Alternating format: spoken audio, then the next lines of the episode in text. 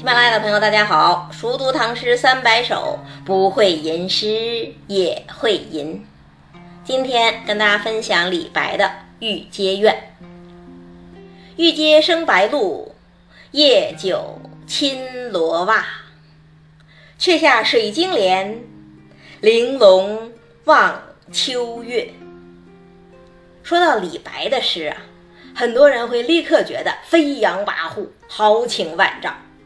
比方说，登高壮观天地间，大江茫茫去不还；或者说，烹羊宰牛且为乐，会须一饮三百杯。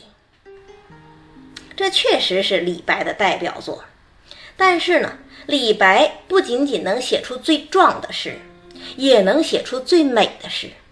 比方说，今天要讲的这首《玉阶怨》。那先说题目吧。《玉阶怨》是乐府旧题。当年班婕妤失宠于汉成帝，退居长信宫做自道妇。里头有一句话说：“华殿晨曦玉阶台，华殿落满尘埃，玉阶生出青苔，以华贵来映衬清冷，一种寂寞之感油然而生。”所以后来呢，《玉阶怨》。就成了一个乐府诗题了，专门写宫怨。那李白之前南朝的余言、谢朓都写过这个题目。那李白怎么写呢？先看前两句：“玉阶生白露，夜久侵罗袜。”所谓玉阶呀，自然就是玉石砌成的台阶嘛。台阶都用玉石砌成，当然华贵。也暗示了主人公的身份。可是呢，玉石虽然华贵，但是它又自带凉意呀，所以“玉阶”一词已经让人觉得寒意顿生。其实何止玉阶，白露也一样啊。露水本身就意味着秋凉，前面再加一个“白”字，更有如霜之感。这又暗示了主人公的处境和心情。那玉阶和白露这两个名词之间的动词“生”又如何理解呢？所谓“生”啊，就是渐渐的形成，渐渐的浮现。薄暮时分，天气转凉，空中的水汽沉降下来，遇到清冷的玉阶，形成细小的水珠。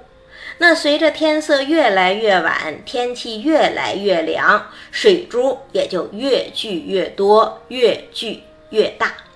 这就是玉阶生白露。一个“生”字啊，包含了多么漫长的时间，又包含了多么微妙的感情啊！露水明明是降在玉阶上，诗人却说玉阶生白露。这个“生”字啊。就是一语双关了。秋夜的时光就这么一点点流逝，秋夜的凉气就这么一点点加深，玉阶生出了白露，内心也生出了寂寞。此情此景，真是别是一番滋味在心头啊！所以一句“玉阶生白露”，由景及情。意境意情，也顺理成章地带出了下一句诗：“夜久侵罗袜。”这清冷的玉阶之上啊，有个人一直在徘徊。从薄暮到入夜，白露一点点滋生，又一点点打湿了他的罗袜。那“罗袜”这个词一出来，我们就知道了。这个主人公是一位美人儿，为什么呢？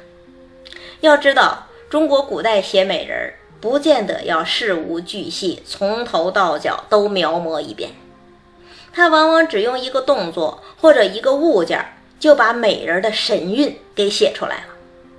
当年曹子建《洛神赋》里一句“凌波微步，罗袜生尘”，洛神姗姗的步态。飘渺的风神就立刻跃然纸上。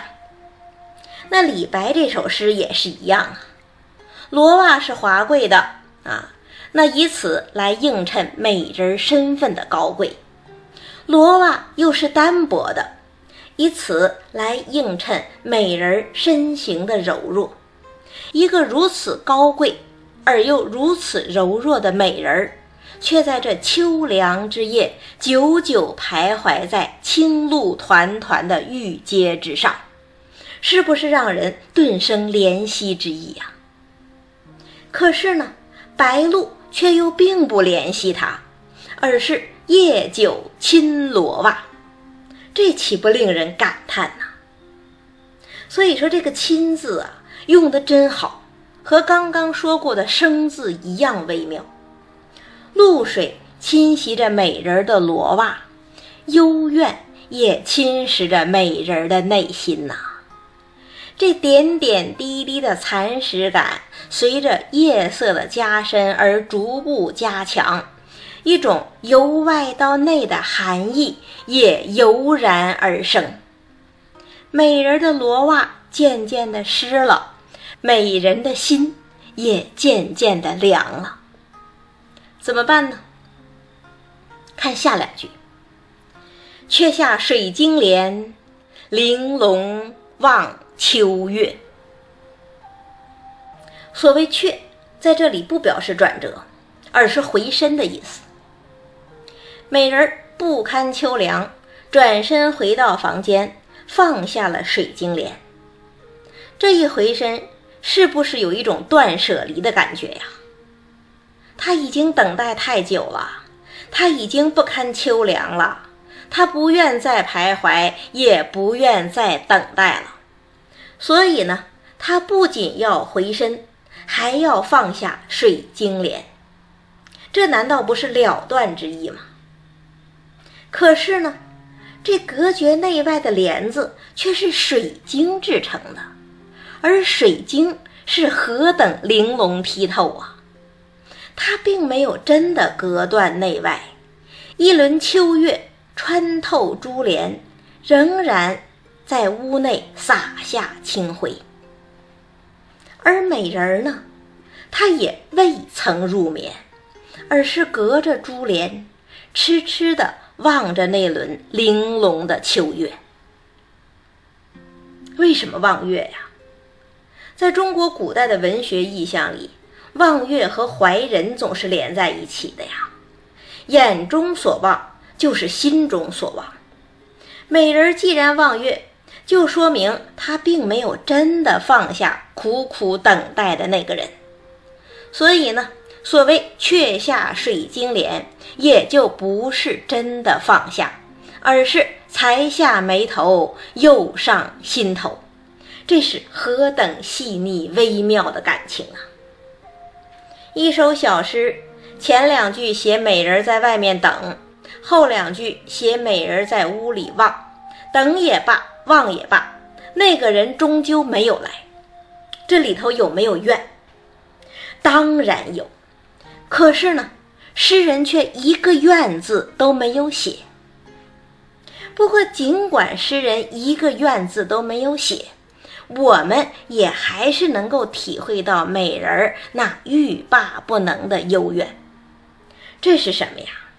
这就是所谓的不怨之怨呐，写的既含蓄又玲珑，这就叫不着一字，尽得风流。那到这个地步，我们再往前想，这个美人的心里，真的只有幽怨吗？又不尽然吧，因为这首诗毕竟没有结在怨，而是结在玲珑望秋月上。怨固然是怨的，可望还是要望。那这里头到底有几分是幽怨，几分是不舍，又有几分是执着呢？非常复杂，真是余音袅袅，回味悠长。那我们这么一句一句都解释清楚了，其实这首诗的好处还没有说完，还有什么好处啊？整体说来，这首诗有三大好处：第一，它美；第二，它韵；第三，它飘。先说美，我们一直讲李白是有贵族气的，他写的诗是愁也美，醉也美，怨还美，无一不美。你看他写愁是日色欲尽花含烟，月明如诉愁不眠。写醉是兰陵美酒郁金香，玉碗盛来琥珀光。写怨则是玉阶生白露，夜久侵罗袜。却下水晶帘，玲珑望秋月。玉阶也罢，白露也罢。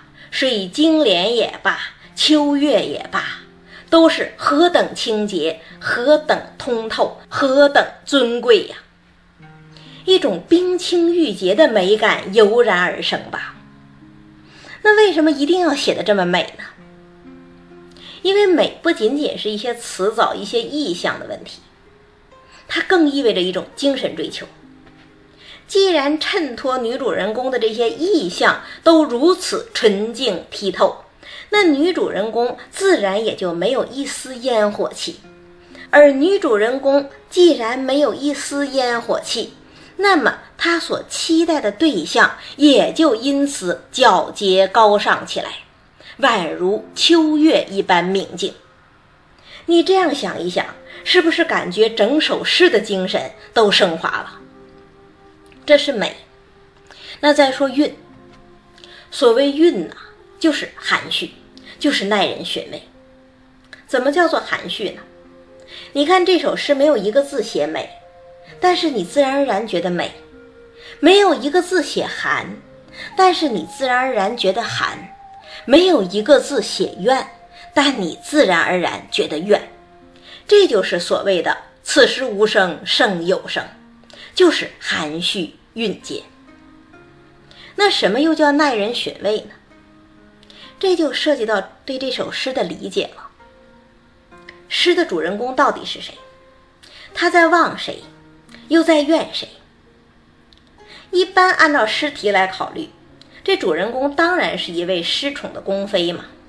他望的和怨的，也当然都是皇帝。可是。